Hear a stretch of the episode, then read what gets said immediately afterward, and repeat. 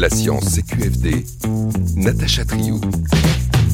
Le très attendu Dune 2 est enfin en salle. Avec quatre films de SF et deux autres en préparation, il est l'un des plus talentueux réalisateurs de ce genre. Quelle est la singularité de la science-fiction de Denis Villeneuve?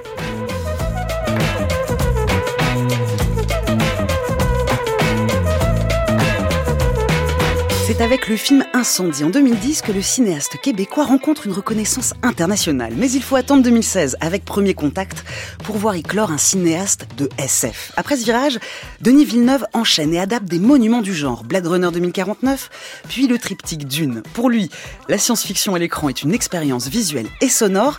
Sa filmographie se tient toujours sur une ligne de crête, celle entre succès critique, blockbuster et vision d'auteur à la Dune, à la 2, à la 3, la SF de Denis Villeneuve. Simon Rio, bonjour. Bonjour. Vous êtes journaliste cinéma et scénariste, auteur de Alien la xénographie, paru en 2022 aux éditions Actu, Actu SF. Jérémy Auro, bonjour. Bonjour. Vous êtes critique cinéma pour la revue La 7 Obsession et pour Les Inrocks. Et nous sommes en ligne également avec Natacha Vazder. Bonjour.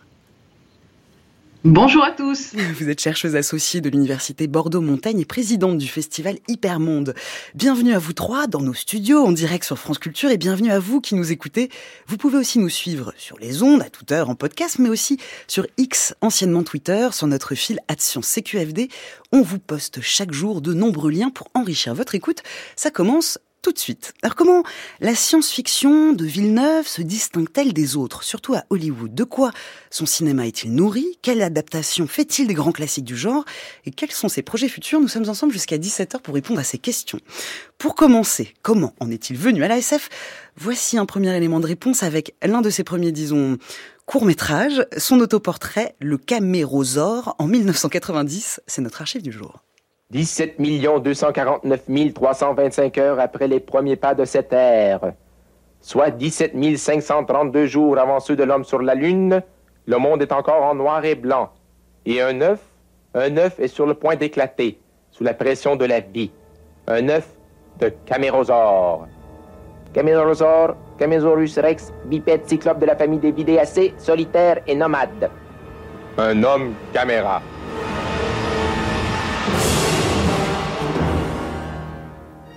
Une période de son existence demeure cependant inconnue des yeux de la science. Un trou de six mois entre 1990 et 1991. Le camérosaure aurait alors accompli une quête, la quête du dantesque. Le docteur D.S. Van Leneuf, encéphalologue, explique. Ce trou dans la vie du camérosaure nous fascine. Aurait-il réussi au terme de sa quête à trouver une entité dantesque à l'état pur? Voici une cellule du cerveau du camérosaure. Elle renferme toute la mémoire de l'homme en question.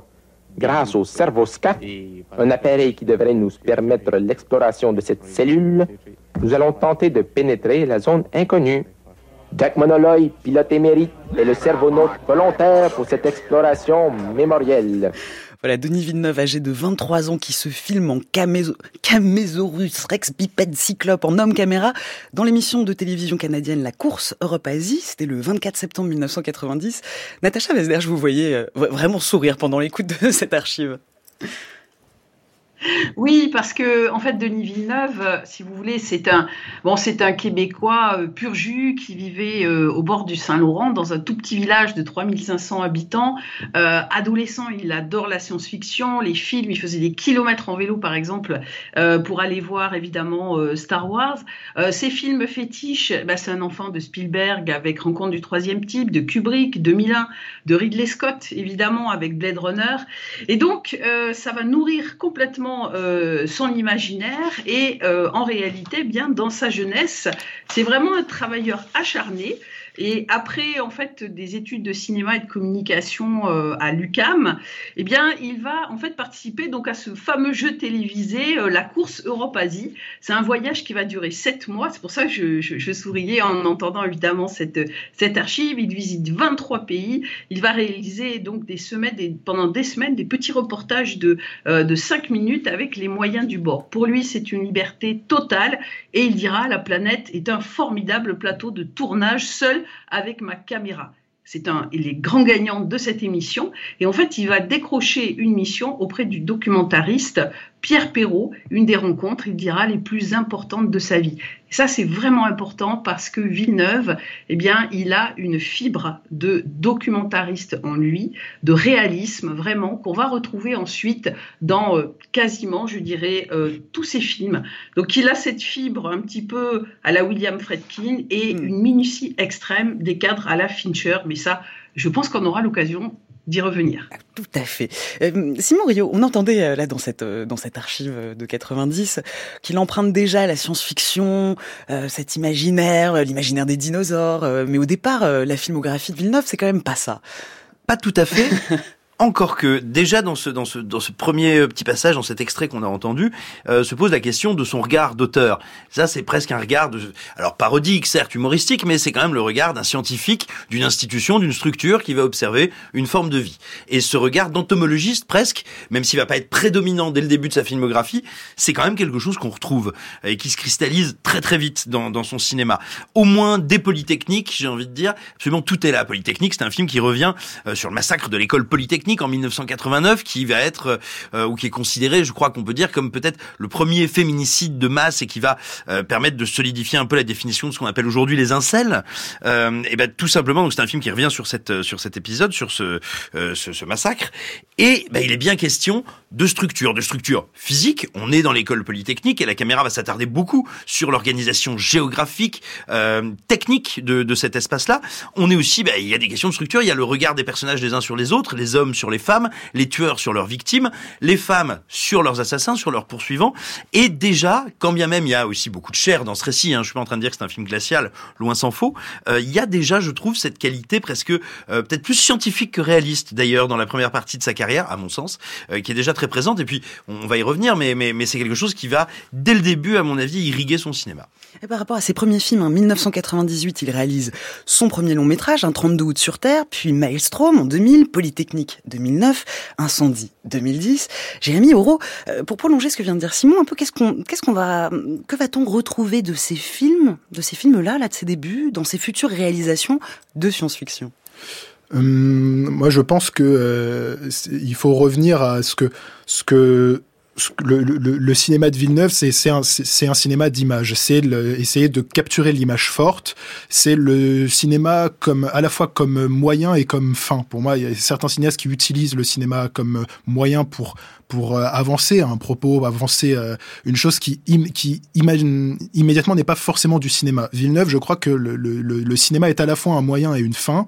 Je pense que ce qu'il a ce qu'il a en tête, c'est une c'est l'image et euh, on retrouvera euh, donc il a après après Polytechnique il y a assez vite incendie qui euh, on retrouve le, la thématique du désert et qui qui qui après irriguera son son enfin son son, son, passage vers euh, vers l'ASF et vers Dune ou quand même rappeler que c'est son grand rêve. Donc voilà c'est un c'est un imagier c'est quelqu'un qui fait des images. Il a rappelé tout récemment qu'il n'aimait pas les dialogues et je pense c'est un peu le, le grand on dirait que c'est maintenant une obligation pour les cinéastes de, de, faire au moment de la sortie de leur de leur gros film euh, une, une annonce sur leur obsession et il dit je déteste les dialogues. Euh, moi, c'est le cinéma, c'est l'image, c'est le son. Et donc euh, voilà, je pense que dès ses débuts, il y a la volonté d'image forte.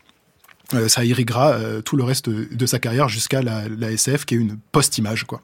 Ce rapport à l'image, euh, ça revient à ce que vous disiez, euh, Natacha Vazder, à cette expérience fondatrice de, l'expérience documentaire. D'ailleurs, à propos de documentaire, il parle de, ça en disant, au final, quand je regarde, c'est là que j'ai le plus appris sur le cinéma, c'est ce qui m'a été le plus formateur. Mon rapport à la caméra a été complètement formé par le documentaire, comment embrasser la réalité spontanément, comment faire surgir du chaos une poésie cinématographique? il y a un autre point aussi fondateur dans, dans le parcours de Denis Villeneuve, Natacha Vazder, c'est tout de même aussi son enfance. Il est l'aîné d'une de, d'une famille. Sa mère et sa grand-mère ont sur lui une très forte influence féministe. Il y a un petit peu de délai, ou je ne sais pas si vous m'entendez plus du tout. Oui, oui, si, si, je vous entends, je vous entends très bien. Euh, en fait, je voulais, euh, à propos de ça, euh, sur euh, notamment ce, cette espèce euh, de, de, de- d'image choc, euh, je voulais juste raconter une mini anecdote euh, par rapport à son enfance. Son père l'amenait en fait très souvent chasser sur le Saint-Laurent, et Villeneuve raconte que eh bien il était le matin au lever au lever du jour en général, il voyait la brume se lever sur le Saint-Laurent. C'était un paysage très serein, très calme, et d'un coup il y avait euh, le bruit, la clameur en fait euh, du, donc des coups de feu euh, pour chasser donc ces, ces oiseaux, ces, ces canards sauvages. Et ça, Villeneuve a dit, ça l'a très profondément marqué et à un point que, il va dire, je ferai un film là-dessus. Et moi, je trouve que cette anecdote-là, ce souvenir d'enfance, il irrigue quand même très souvent, jusque dans Dune par exemple, où vous avez ces scènes de désert absolument incroyables, où il y a quand même un certain silence, et d'un seul coup, vous avez les machines évidemment récoltent les pistes, qui violent en quelque sorte l'image euh, dont d'ailleurs euh, notre collègue parlait euh, juste, juste auparavant.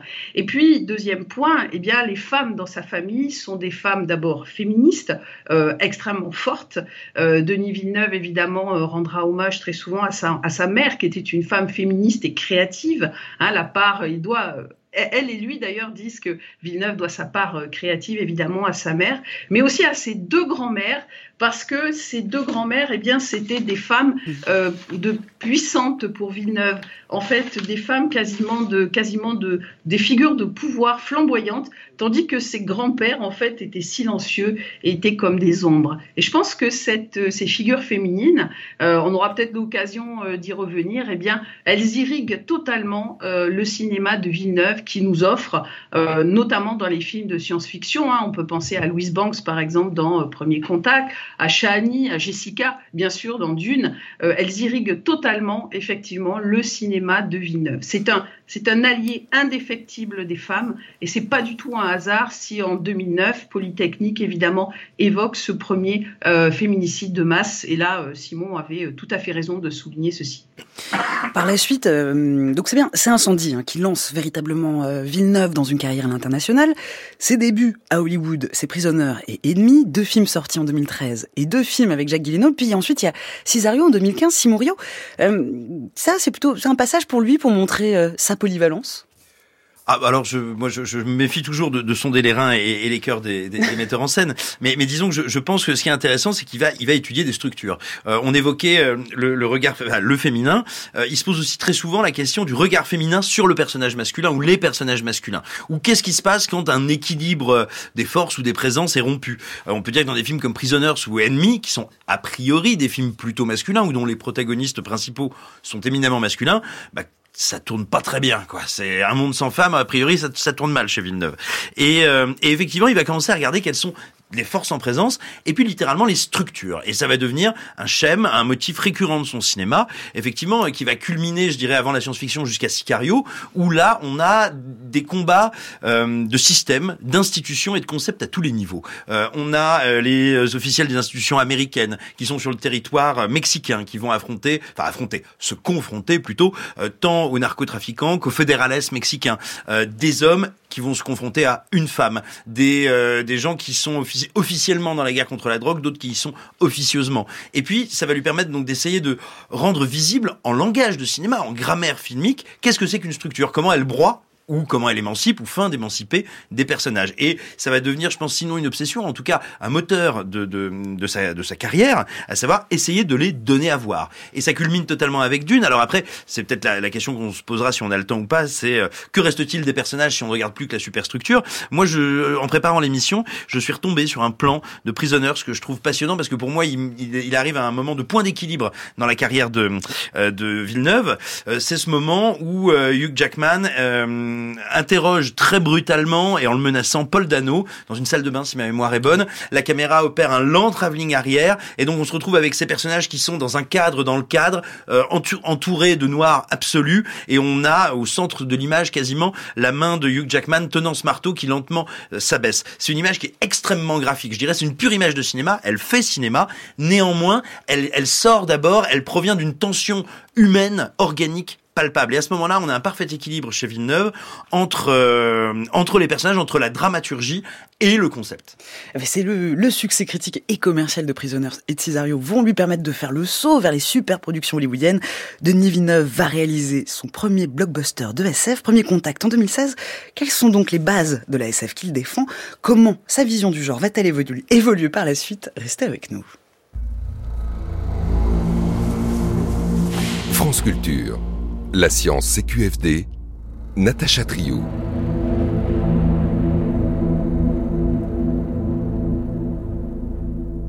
une bande son qui fait trembler les fauteuils de cinéma. Nous parlons de Dune, ou plus exactement de, la science-fiction, selon Denis Villeneuve, avec nos trois invités du jour, Natacha Vazder, Jérémy Auro et Simon Rio.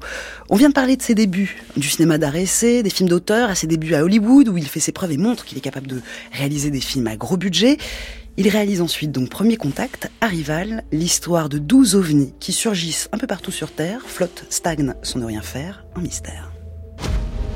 8 heures après l'atterrissage, il n'y a toujours aucun signe de premier contact. Les objets font plus de 450 mètres de haut. Maman, qu'est-ce qui va se passer?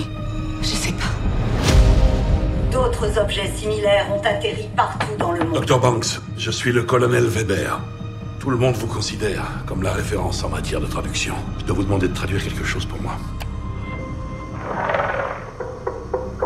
Ce sont les... Tout le monde n'est pas capable d'intégrer ce genre d'expérience. Et la dernière fois que vous avez fait quelque chose de stressant Y compris maintenant Il nous faut des réponses dès que possible.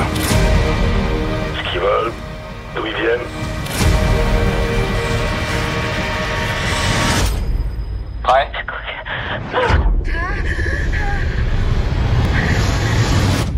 Ouais, ça va bien se passer. On fait quoi maintenant?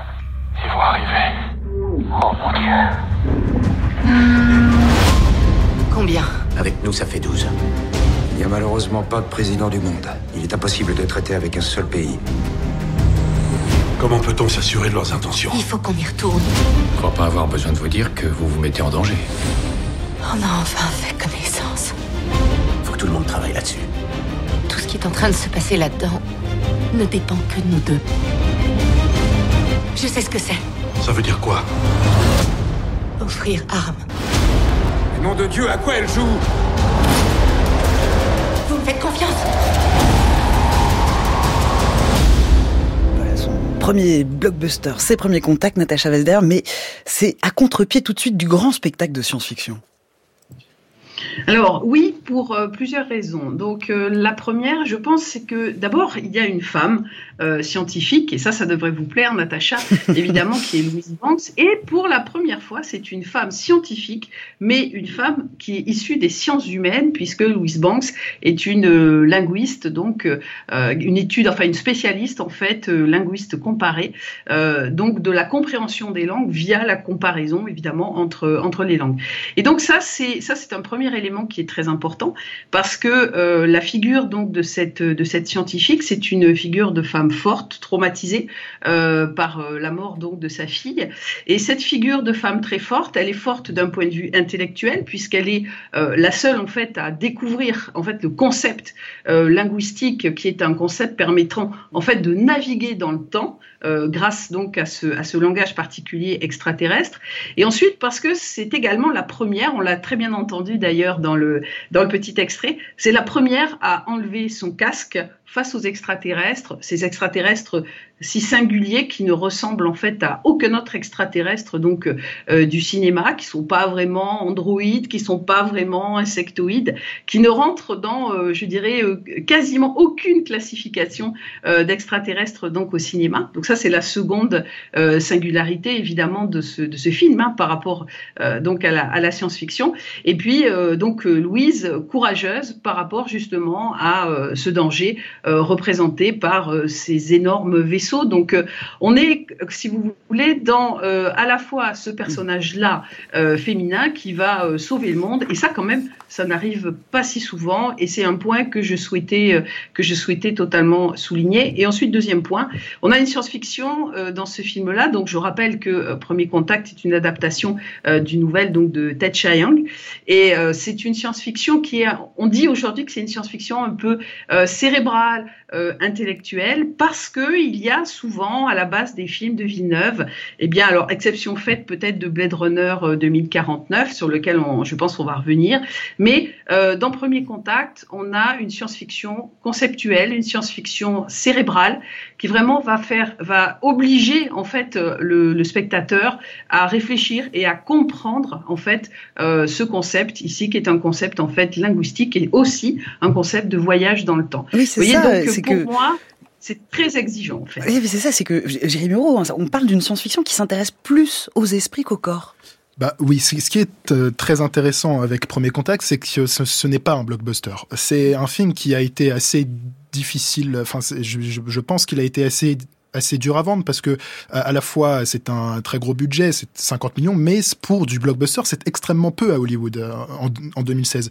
Et donc euh, voilà, c'est un, un, film qui immédiatement se place en contradiction avec les grands films d'invasion extraterrestre. On n'est pas du tout évidemment dans euh, Independence Day ou dans Transformers. C'est le film de SF qu'on peut qu'on peut conseiller à ceux qui n'aiment pas la SF en fait. Et pourquoi? Bah Parce que c'est du c'est un cinéma effectivement, qui s'intéresse à l'esprit, qui, qui euh, c'est une science-fiction euh, qui effectivement s'intéresse au langage. Et c'est étonnant parce que euh, Villeneuve après dira qu'il n'aime pas euh, forcément les, dialogues, alors que son virage SF se place directement, immédiatement du côté de, de, de, du dialogue et de euh, qu'est-ce que c'est que se comprendre, qu'est-ce que c'est que qu'est-ce qu'un point de vue, qu'est-ce que c'est que la, parole comme acte de science-fiction. Et donc euh, euh, le... C'était pas la question exactement Non, mais en effet, vous avez très bien répondu voilà, sur le fait que... Il, s'intéresse aux esprits, c'est ça. Oui, puis, il y avait aussi cette évocation que vous avez faite à l'instant, euh, Natacha Vazder, sur euh, la représentation des aliens.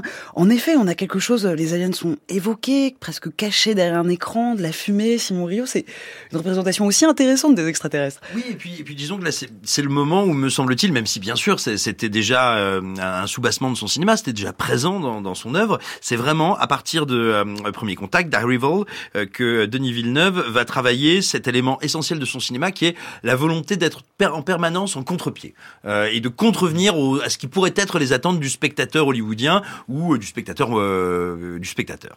et effectivement, l'apparence des aliens en est un bon exemple, c'est-à-dire que on ne cherche pas une apparence ni référentielle, on fait pas de manière outrageuse référence à, à telle grande œuvre ou à telle représentation de, de l'extraterrestre, mais on est aussi très très éloigné en, de, de toute vision, on va dire, euh, du, du gloumout baveux en latex, quoi. On est, on est face à quelque chose de plus vaporeux, euh, qui laisse plus de place à l'imagination, sans doute, et qui, et finalement, on voit, on passe beaucoup plus de temps à voir, à représenter, et Villeneuve a travaillé, le langage des extraterrestres, qui est un langage qui est visuel, tout autant que sonore, bien plus que eux-mêmes, qui restent des espèces, voilà, de formes un peu tubulaires, euh, mais qui sont, qui sont bien loin de la représentation classique de l'alien. Par rapport au design, justement, des aliens, il dit, hein, l'idée directrice était de ressentir le même impact que face à un éléphant adulte dans la brume qui surgit soudain devant nous. Euh, Natacha Vester, la référence quand même de ce film, c'est la rencontre du troisième type de Spielberg.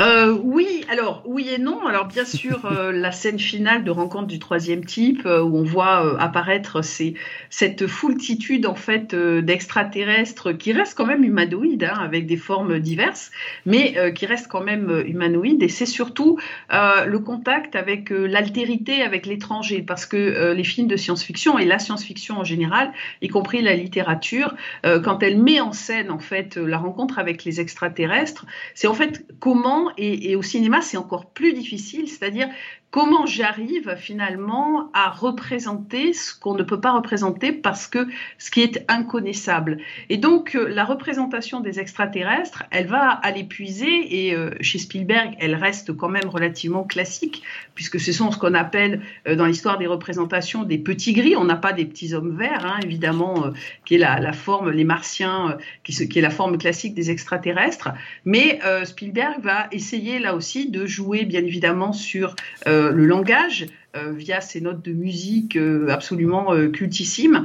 Et puis, on essaie de rentrer en contact en fait avec ces, avec ces extraterrestres.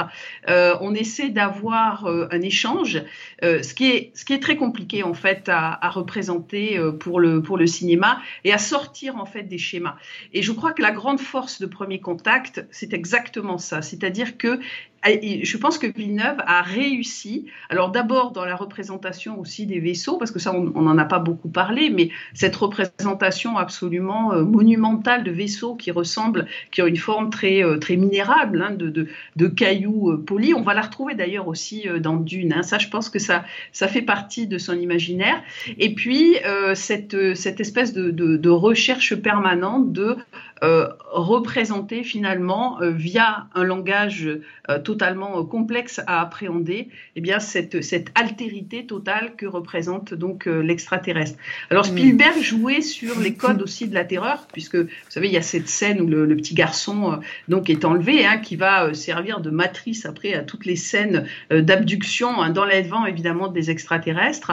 Mais je pense que Villeneuve va plus loin en fait que l'imagerie de la science-fiction et euh, cette, ce contact avec euh, entre cette femme et puis qui est mm. totalement différente évidemment de ces extraterrestres. C'est le cœur même pour moi de ce film, euh, donc de Denis Villeneuve. On va avancer un petit peu sur sa filmographie, hein, parce que 2017, il réalise Blade Runner 2049, la suite du film de Ridley Scott sorti en 82, très librement adapté du roman de Philippe Cadic, Les androïdes, rêvent-ils de moutons électriques, paru en 66. Simon Rio, quelle est son interprétation de ce classique, ce monument, cette bible de l'ASF? Bah là, on arrive un petit peu à un moment de, stase ou en tout cas à une étape de sa carrière dont je crois il n'est pas encore sorti aujourd'hui. C'est-à-dire que effectivement, euh, Villeneuve a déclaré il y a, il y a, quelques heures à peine euh, qu'il n'aimait pas les dialogues, mais il est allé plus loin. Il a dit euh, pour moi la télévision a corrompu le cinéma, en parlant bien sûr des, des, séries télévisées. Mais quand on dit ça, on vise pas exactement le dialogue parce que certes la série télé c'est le haut lieu du dialogue. Mais pourquoi c'est le haut lieu du dialogue? Parce que c'est le haut lieu des personnages plus que de l'action. Parce qu'on ne fait pas son récit en une heure et demie, on le fait en 10, 12 heures, multiplié par le nombre de saisons. Et donc, on s'intéresse plus aux personnages et leurs lentes évolutions qu'à des actions ponctuelles. Euh, et ben là, je crois qu'on commence à arriver au moment où, effectivement, la chair des personnages le désintéresse au profit de la structure et de la structure en science-fiction, parce qu'effectivement, depuis Arrival, bah, il commence à filmer quelque chose qui n'existe à peu près que dans la SF, à savoir des vaisseaux, des architectures impossibles, des lieux euh, qui ne sont pas les nôtres, et il va essayer d'imaginer comme pourrait dire l'autre, un cinéma et un, un, univers qui n'est ni de notre temps ni de notre lieu. Et, euh, et donc, qu'est-ce qu'il va faire? Bah, Il va reprendre, je suis désolé de le dire, mais à mon sens, il reprend de manière peut-être pas méchante, mais peut-être un peu bête, la structure du premier Blade Runner avec quelqu'un qui doute de sa nature et de la nature du monde autour de lui, de manière quasi similaire. Et par contre, il va prendre le contre-pied total du, Blade Runner de, Ridley Scott, qui était un, schéma urbain surpeuplé. Bah ici, c'est vide. Qui était un monde grouillant. Là, il s'est euh, complètement, bah, totalement déshumanisé. On a, tout perdu. Et il va comme ça un petit peu retourner dans tous les sens, euh, un petit peu tout ce qui faisait les, identités remarquables visuellement du, film de Scott. Jérémy euh, il paraît que quand il a reçu le script du film, Denis Villeneuve était ému et terrorisé à l'idée de réaliser la suite de Blade Runner. Oui, euh, moi je pense que pour pour comprendre qui est Villeneuve, il faut se dire que c'est un que c'est un enfant rêveur. C'est-à-dire que il faut, quand il a lu Dune, il était adolescent. Quand il a vu Blade Runner, il était adolescent. Quand euh, il a euh, euh, quand, enfin, c'est un, c'est quelqu'un qui a qui a lu des bouquins de SF, qui a vu des films de, de, SF, qui vénère euh, Kubrick, qui vénère, comme Christopher Nolan d'ailleurs, il, il, il, partage ça aussi, une, fascination pour 2001 euh, le l'Odyssée de l'espace. Et donc, le, je pense qu'il il a toujours le sentiment, et je pense que ça, ça, lui donne une force aussi, mais ça peut être aussi une limite, c'est qu'il est, il est, de, il est devant des mastodontes, il est devant des, il est, c'est un enfant qui rêve devant ses maîtres, en fait, et donc euh, il devait être absolument terrifié à l'idée de, de réaliser ça.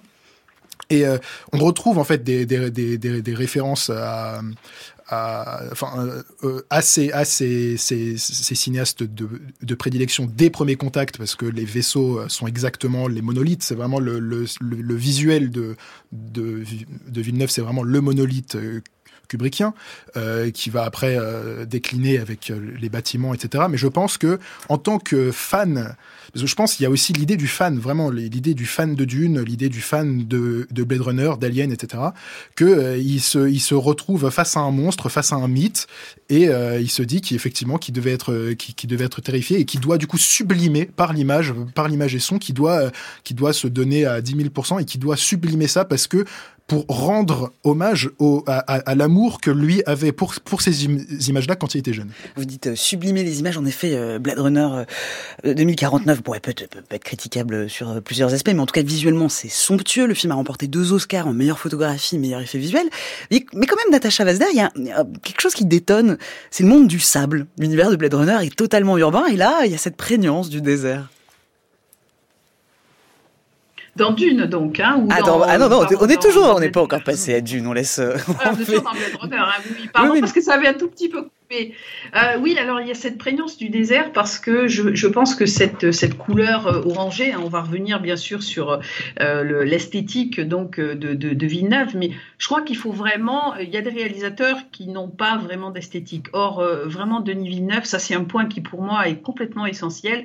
On a dit bien sûr que c'était un réalisateur de l'image, mais je crois que c'est vraiment un réalisateur qui construit une esthétique particulière. Alors bon, évidemment moi Blade Runner, je vous avoue que j'étais un petit peu déçue parce que j'ai trouvé qu'il manquait beaucoup d'émotion en fait dans ce film. Il était extrêmement beau, euh, tout n'était pas compréhensible au premier abord euh, par rapport à cette espèce de zone incroyable euh, où il y avait cette poussière, donc cette pulvérilence orangée, et puis ces, statues gigantesques qui, je pense, sont le symbole complètement de, l'artificialité hein, voulue dans, le monde évidemment de, de Blade Runner. donc c'est une première piste, si vous voulez, de cette esthétique-là, et je pense que c'est pour ça que Dune qui l'a fortement marqué évidemment, va reprendre cette esthétique et va la développer euh, de manière euh, donc totalement exponentielle. C'est un des éléments et la couleur évidemment et la poussière euh, qui sont un des éléments de cette, cette esthétique cinéma évidemment au point de vue du décor en fait de son action dans, dans Blade Runner. Voilà. Et puis juste une chose à propos de Blade Runner quand il a reçu effectivement le, le, le scénario par un producteur, hein, c'était dans une enveloppe une enveloppe scellé pour l'anecdote. Il a été ému aux larmes. Il, surtout, il était complètement terrorisé parce que réaliser la suite de Blade Runner, euh, c'était un rêve fou. C'était certes un rêve d'enfant, hein, euh, comme, la, comme ça a été très bien dit donc auparavant, mais ça pouvait être un piège totalement fatal pour le réalisateur. C'est-à-dire que il pouvait se prendre pouvait se prendre les pieds dans le tapis complètement euh, avec la réalisation de ce film. Ça a été quand même un, je pense que ça a été un sacré risque hein, pour lui, à tout point de vue. Il était donc fan, fan de Blade Runner, mais aussi Denis Villeneuve dit du roman Dune que c'est un roman qui l'a habité pendant presque 40 ans. Alors pourquoi Dune 1 et 2 sont qualifiés de SF conceptuel Quelle est son adaptation du roman de science-fiction le plus vendu au monde? Restez avec nous.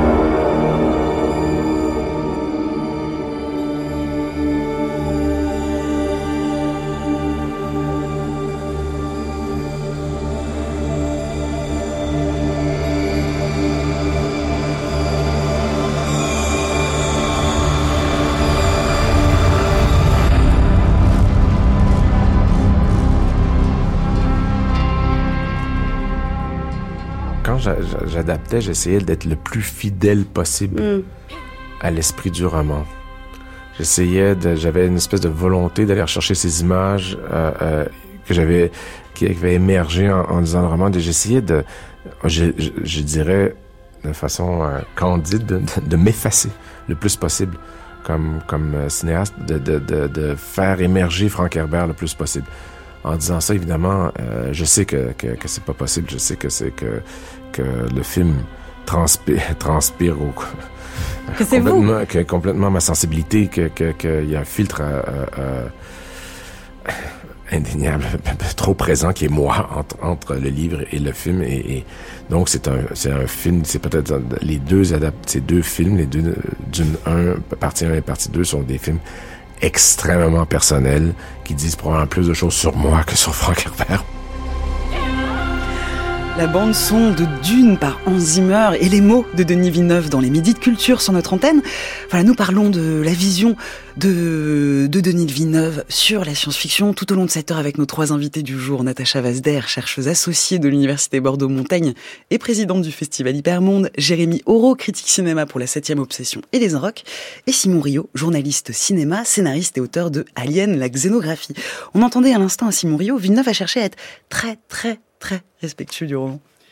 Alors je, trouve ça intéressant et en même temps, vous voyez, dans votre extrait, à la fin, il termine en disant oui, peut-être que ça cause quand même pas mal de moi, parce que effectivement, qu'on les apprécie ou qu'on les aborde, les deux dunes qui sont sorties à date, pour moi, marquent quand même une avancée de, de Villeneuve vers vers l'abstraction, vraiment vers l'abstraction. Euh, encore une fois, qu'on apprécie ce, ce mouvement-là ou pas, euh, mais, mais je suis frappé de voir le peu de place que prend euh, ou le peu d'intérêt que lui me semble accorder à la dimension euh, humaine et politique de, de ce récit-là, parce que le, le, roman, le roman de Frank Herbert, cette saga-là, donc qui est publié initialement en 1965, si ma mémoire est bonne, euh, c'est donc quand même le grand roman de science-fiction qui euh, absorbe, euh, embrasse et annonce euh, un monde dans lequel vont se poser les questions euh, des mouvements décoloniaux, du de l'alignement ou du non-alignement des empires et de, de tout ce qui peut naître de puissant, de terrible ou de monstrueux dans ces grands moments où des générations se disent tiens le monde d'hier s'écroule et celui de demain n'est pas encore advenu.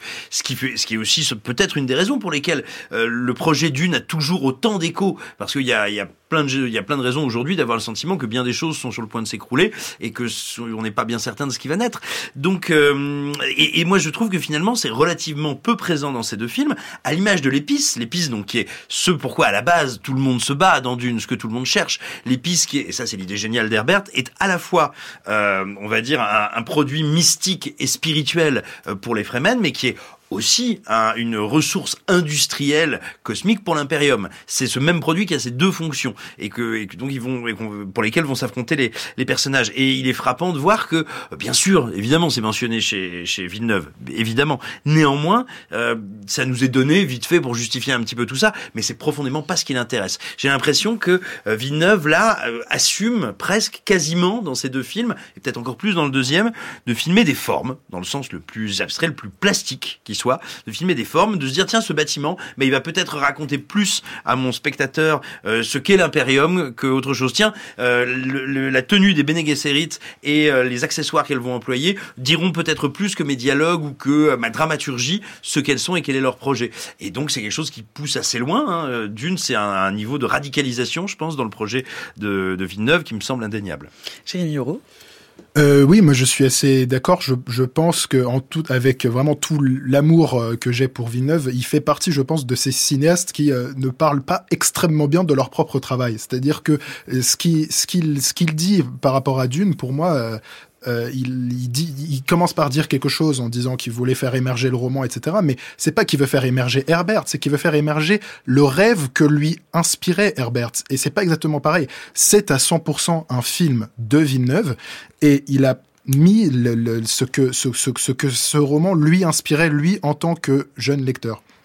Donc effectivement, le, le, le, le fait est que la, toute la dimension ésotérique et psychédélique liée à, l'épice est assez, assez absente du film. On pourrait aussi évoquer les navigateurs de la guilde, qui sont des, euh, des humanoïdes batraciens qui vivent dans des cuves euh, et qui est une et qui, qui aurait pu se révéler être un vrai terrain de mise en scène pour Villeneuve, euh, lui qui filmait les heptapodes dans dans, dans Premier Contact. Donc il y a des il a dû faire des choix. Hein, ça fait quand même 800 pages, c'est 800 pages de de dialogue, mais voilà, c'est quasiment toutes les apparitions du Baron, euh, même dans dans le premier film, le, le Baron a trois quatre répliques alors que dans le livre il parle énormément. Les dialogues du livre sont réduits à leurs propos vraiment quintessentiels c'est le, le c'est vraiment un, un, un, un, signe. Il a, il a voulu faire émerger l'image, le rêve, les formes, etc., comme tu disais, Simon.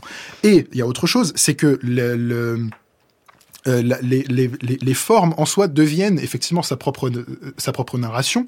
Euh, on pense, euh, tu évoquais les les Bene Le, le fait les les les Bene c'est un des un des gestes pour moi de de, de pure mise en scène les plus forts euh, dans dans Dune, c'est que c'est leur leur tenue qui évoque littéralement l'aspect monolithique, c'est ces, ces, ces grandes tenues qui montent, qui sont très très cubique comme ça, qui évoque littéralement l'aspect euh, monolithique des vaisseaux, des bâtiments, etc. Et donc ça, ça montre à quel point elles font partie du décor. Et donc à quel point elles sont le décor, elles sont ce monde-là, et elles sont du coup les véritables antagonistes de la de la de, la saga Dune. Et c'est ça qui est selon, il fait il fait émerger non pas il fait émerger ce sentiment-là non pas par des mots, mais par la mise en scène et par l'image. C'est ça le plus intéressant et le plus passionnant chez Villeneuve. Euh, Villeneuve dit euh, une bonne science-fiction est bonne si elle nous renvoie miroir ce monde contemporain. Natacha Vesder, est-ce que ce diptyque d'une par Villeneuve est un miroir sur notre monde?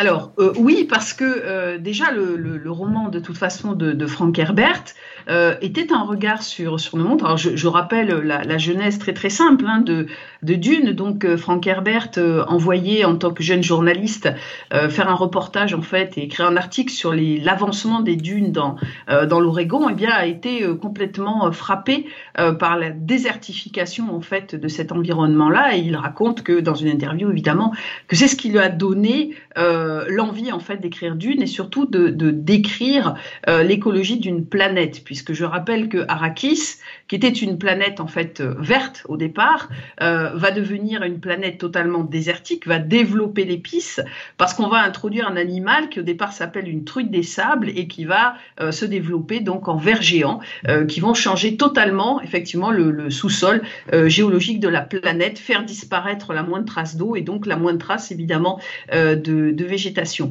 Et donc euh, pour euh, Herbert, en fait, et euh, je pense que ça c'est quelque chose qu'on peut lire aussi dans le projet de Villeneuve, eh bien c'était écologie au sens le plus large possible, c'est-à-dire l'écologie d'une planète, effectivement l'environnement minéral, végétal, l'environnement humain, mais aussi tout le système, tout le système économique. Et ça c'est vrai que c'est peut-être un petit peu moins prégnant dans les dans les films de Villeneuve, parce que moi, je pense qu'il a dû quand même faire des choix. Et euh, ce que vous disiez sur euh, le fait que, euh, effectivement, c'est le rêve de Villeneuve, ce film, et c'est pas une adaptation ultra fidèle de Frank Herbert, pas du tout. C'est la, transcription qu'il en a faite lui, comme Jodorowsky dans les années 70 avait tenté de faire sa propre finalement vision donc de Dune, qui n'a bien sûr pas vu le jour, mais qui, comme vous le savez, a infusé dans la, la science-fiction internationale grâce au script donc de, de Mobius Hein, qui faisait plus de 1500 pages. Et donc, euh, si vous voulez, Villeneuve, il a fait des choix. Et moi, j'ai trouvé que, notamment dans ce deuxième opus, euh, il y avait deux éléments qui m'ont semblé absolument euh, fondamentaux et qui parlent de notre monde. C'est la réflexion sur la religion, puisque dans Dune et dans le film, on a un monde, un univers qui est un livre-univers, pour reprendre la, un film-univers, en fait, pour reprendre, donc, pour paraphraser l'expression d'Herbert. et donc, on, on a une vision, en fait, d'un pouvoir théocratique extrêmement fort. On a un monde saturé de religion, mais sans aucun dieu en fait. Euh, Paul pourrait éventuellement ou pas prendre cette place d'un dieu, mais il ne serait qu'un dieu vivant, il n'y a pas de transcendance, il n'y a que de la religion et une religion qui recherche absolument le pouvoir. Et donc le deuxième point qui me semble très intéressant, c'est la place de ce pouvoir théocratique euh, dans une société. Et la deuxième chose, c'est la corruption du pouvoir. On parle toujours, vous savez, on a toujours du mal avec les, les hommes et les femmes politiques en disant mais en fait, ils perdent leur idéal. Et je trouve, moi, ce qui m'a vraiment frappé dans ce deuxième opus, qui est très intéressant, et même à travers le jeu des acteurs, euh, notamment Zendaya, à travers ce personnage de, de Shani et Jessica, évidemment, euh, qui est la femme forte et la femme du pouvoir théocratique, eh bien, c'est cette réflexion sur la corruption euh, du pouvoir. C'est-à-dire qu'à un moment donné, on choisit d'avoir du pouvoir, mais on sait que quelque part, on va y laisser des plumes et surtout qu'on va y laisser son âme. Et ça, c'est le parcours, sorte de récit initiatique de Paul Atreides dans ce deuxième film qui me semble absolument passionnant. Jérémy Auro, on peut dire que Dune 2, c'est beaucoup plus profond en termes de thématique, le, que le 2 est un, un vrai crescendo du premier qui va aller plus en détail dans les thèmes abordés? Oui, bah c'est moi je pense que le, le, premier c'était une belle cathédrale. Celui-là c'est c'est la chapelle Sixtine, c'est-à-dire que c'est le le, le le, c'est un peu le, film de SF absolu quoi. C'est l'idée que Villeneuve se fait de, de du, du, du, on va dire de, du roman dans, dans sa plus dans sa plus dans sa vision la plus absolue, quoi. C'est-à-dire que c'est un, ça, ça, ça c'est le genre de film où on se dit que ça pourrait être le dernier de, de son auteur. Ça y est, il a, il a, il a tout mis, il s'est, il, il, s'est lâché. C'est vraiment un film colossal, quoi.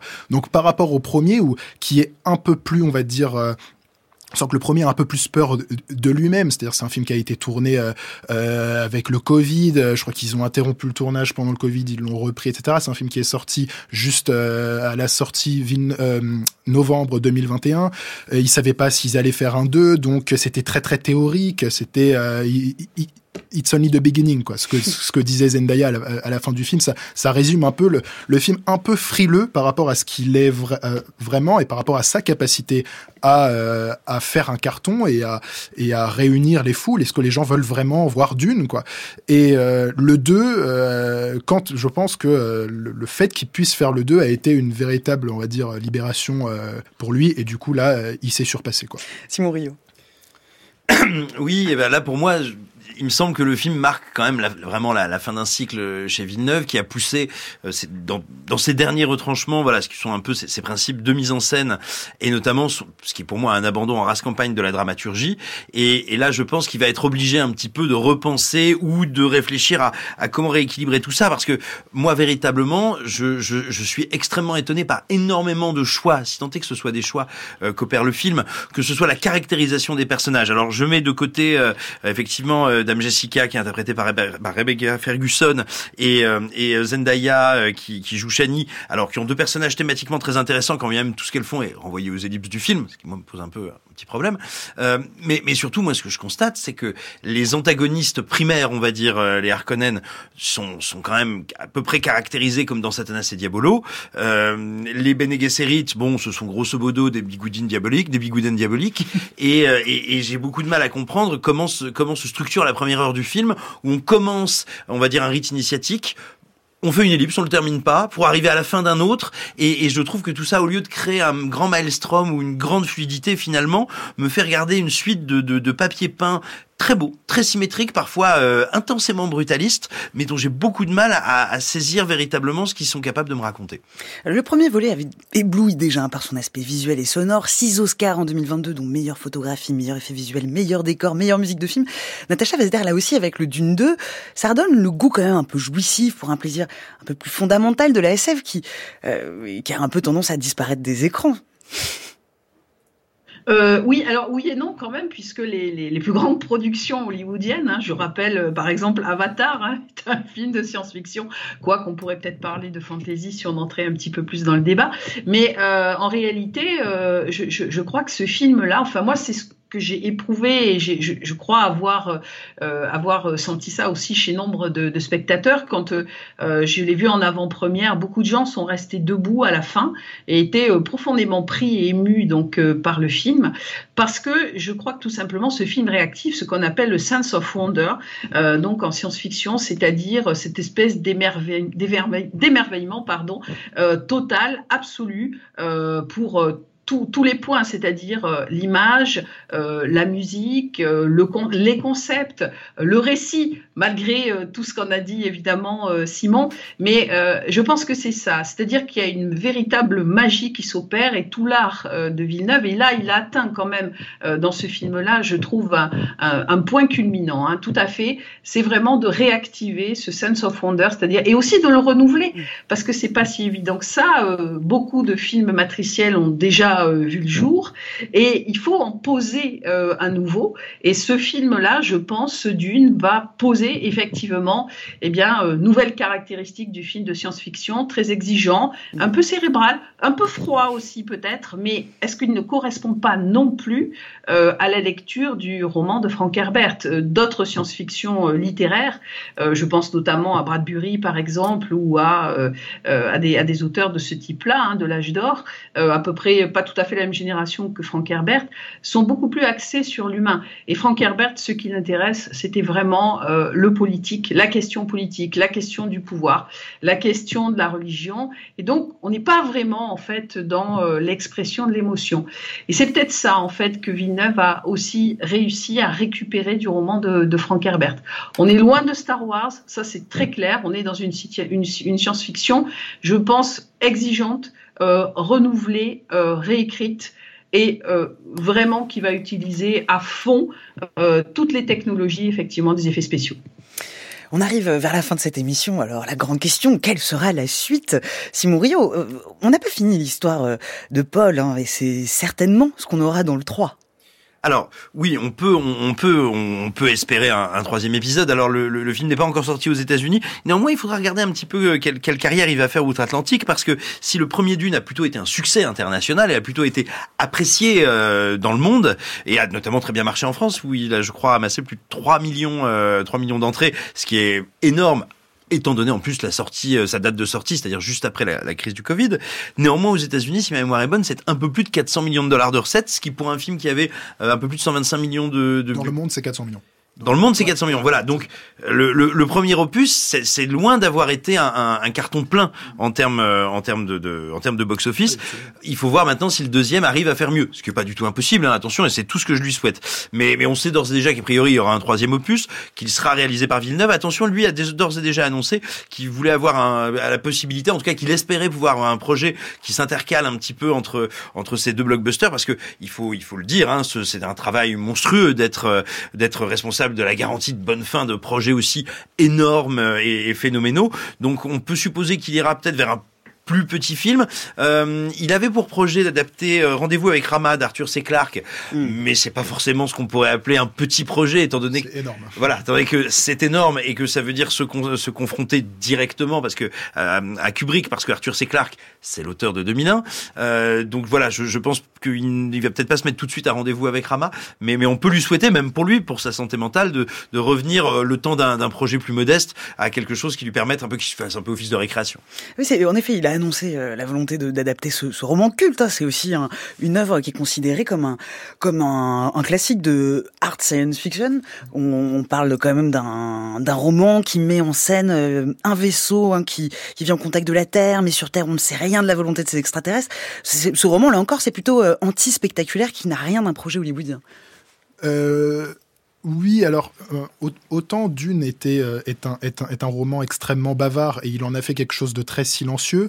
Autant moi quand je lis Rendez-vous avec Rama, je vois littéralement un film de Villeneuve se faire sous mes yeux. C'est-à-dire que quand on a quand on a vu Premier Contact, quand on il il a, dit d'ailleurs que Rama c'est euh, Premier contact sous, sous acide, je crois. C'est quelque chose où c'est un truc, c'est c'est vraiment énorme. Donc je je crois pas que ce soit effectivement euh, euh, hollywoodien dans le dans le premier sens du terme, c'est-à-dire que là là aussi il y a pas y a pas quelque chose, il y a pas de grandes scènes d'action, etc. Mais on parle quand même d'un vaisseau extraterrestre creux de 50 km de long qui débarque dans le système solaire.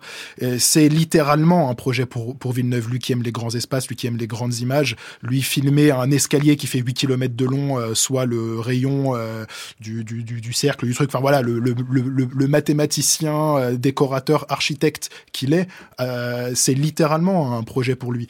Donc euh, effectivement, c'est énorme. Donc euh, s'il dit qu'il veut faire quelque chose de plus petit avant d'une Messia, c'est peut-être pas ce qu'il faut faire. Il a dit aussi qu'il voulait faire Cléopâtre. Donc là aussi, Cléopâtre, bah, on, se souvient, enfin on, on, se souvient, moi je m'en souviens pas, mais le film de 62 qui est un des films de euh, un des films avec le plus de figurants. Enfin, un Cléopâtre aussi, c'est énorme à faire. Donc, euh, soit il veut faire un petit film, soit il veut faire euh, Cléopâtre ou Rama avant Dune Messia. Je vous rappelle que Dune Messia, ça se passe quelques années après le premier roman Dune. Donc voilà c'est euh, on ne sait pas ce qu'il va faire. On verra en effet euh, si, le, si après cette frottée à Lynch, Ridley Scott, est-ce qu'il se frottera, frottera Kubrick avec rendez-vous avec euh, avec Rama? Merci à vous trois. Un tout petit mot avant de avant de passer à la chronique avec science, un petit mot pour pour annoncer que le festival de Natacha Vazder, le festival Hypermonde à Mérignac en septembre cette année, le thème ce sera les planètes. Merci. On retrouve Alexandra Delbo pour la chronique avec science. Quel serait le marqueur idéal de l'Anthropocène? Appelez-le marqueur, indicateur ou même clou d'or. C'est comme ça qu'en stratigraphie, on différencie deux âges géologiques. L'Anthropocène cherche désespérément un repère pour témoigner du nouvel âge dans lequel nous serions entrés, une nouvelle période où l'être humain et ses activités auraient durablement déposé leurs empreintes dans les couches sédimentaires de notre planète. Et si l'Anthropocène est encore hypothétique, c'est parce que tous les scientifiques ne sont pas d'accord. Alors pas sur les effets dévastateurs des activités Pour ça, il y a consensus. Non, la question c'est quand débute ce nouvel âge? Dès l'agriculture, dès la révolution industrielle ou encore après? Ce que l'on cherche, c'est le bon indicateur pour dater le début de cette nouvelle période. Depuis 2011, un groupe de scientifiques planche sur la question. C'est l'Anthropocène Working Group et cet indicateur idéal doit répondre à plusieurs critères. Catherine Jandel est océanologue, directrice de recherche CNRS au Lagos et membre de ce consortium. Les sédiments se déposent au fond des lacs, au fond de la mer. Et ils enregistrent des indicateurs qui donnent une idée de l'environnement de la planète dans laquelle ils se sont déposés. Eh bien, cet indicateur doit se déposer tranquillement à la surface du sédiment sans perturbation. Je vais prendre un exemple très simple. Vous considérez que un dépôt d'une ville, ben, une ville c'est un indicateur extrêmement fort du béton, etc. Mais cette ville, elle est construite sur un granit qui date d'il y a plusieurs milliards d'années. Bien, l'indicateur sera très mauvais parce que il n'est pas synchrone temporellement. Il ne répond pas à un dépôt tranquille qui se fait entre le mois d'avant, le mois d'après, au milieu duquel vous allez trouver cet indicateur. Alors ça, c'est une première chose. Il faut qu'il soit synchrone et il faut qu'il soit distribué de façon assez homogène partout à la surface de la Terre. On recherche donc une modification de la composition physico-chimique ou biologique présente uniformément sur la planète et de façon synchrone. Les propositions sont nombreuses, mais l'une d'entre elles en particulier à la côte, simplement parce qu'on l'utilise chaque jour, souvent sans le vouloir. On le retrouve partout, du haut des montagnes jusqu'aux abysses, dans toute la chaîne alimentaire, et il n'est pas du tout fantastique, ni pour le vivant ou l'environnement, vous l'avez deviné, c'est le plastique. Évident dit comme cela, mais est-ce vraiment un bon marqueur? Pour l'évaluer, cette nouvelle étude paru dans Science Advances a analysé la présence de plastique dans les profils sédimentaires de trois lacs en Lettonie et résultat, le plastique est un mauvais indicateur de l'entrée dans l'Anthropocène parce qu'il se déplace. Alors sur ces lacs, ce qu'ils ont démontré, c'est que oui, le marqueur, il se dépose, mais il bouge. Il passe presque d'un âge géologique à l'autre puisqu'il passe dans les couches sédimentaires. Et donc, ils ont considéré que c'était pas un bon marqueur. En fait, euh, certes, sa distribution elle est universelle sur la planète, mais même s'il résiste et dans les océans aujourd'hui, c'est un vrai problème, mais il se fragmente et il n'est pas vraiment résistant au temps. Et donc, à un moment donné, le plastique, euh, il va pas forcément rester dans les couches sédimentaires. Et la preuve, déjà, il bouge, il est mobile. Alors, qu'est-ce qui est retenu? Pour l'instant comme marqueur euh, universel C'est le nouveau marqueur chimique ce sont les produits des retombées des essais nucléaires qui ont eu lieu dans l'atmosphère dans les années début des années 60 avec un pic en 63 et après on a arrêté de faire des essais nucléaires. Donc il y a un pic d'émission de plutonium, de césium, etc., qui s'est distribué de façon assez homogène à la surface de la planète et qu'on trouve dans les séries sédimentaires. Voilà un bien meilleur indicateur que le plastique, les radioisotopes des essais nucléaires. Et pas des bombardements ou des accidents nucléaires comme Tchernobyl ou Fukushima, seulement des essais nucléaires parce qu'il y en a eu beaucoup en très peu de temps. Selon ces critères, l'Anthropocène démarrait au milieu du siècle dernier, précisément en 63, ce qui coïncide avec les débuts de la surconsommation de toutes les ressources de notre planète. Certains historiens parlent même de capitalocène. Reste que l'affaire n'est pas pliée pour autant, cette carotte sédimentaire idéale chargée en radioisotope doit être présentée à la Commission stratigraphique internationale et à la Commission géologique internationale et surtout, elle doit être acceptée par tous et toutes. Il y aura donc probablement plusieurs mois, voire années de débat avant qu'un marqueur soit définitivement accepté par l'ensemble de la communauté scientifique. Merci Alexandra pour votre chronique et merci à vous pour votre écoute.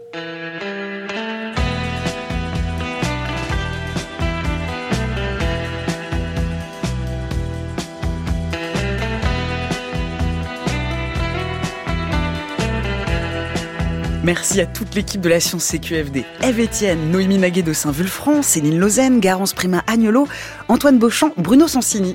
À la réalisation, Olivier Bétard. À la technique aujourd'hui, Florent Bujon.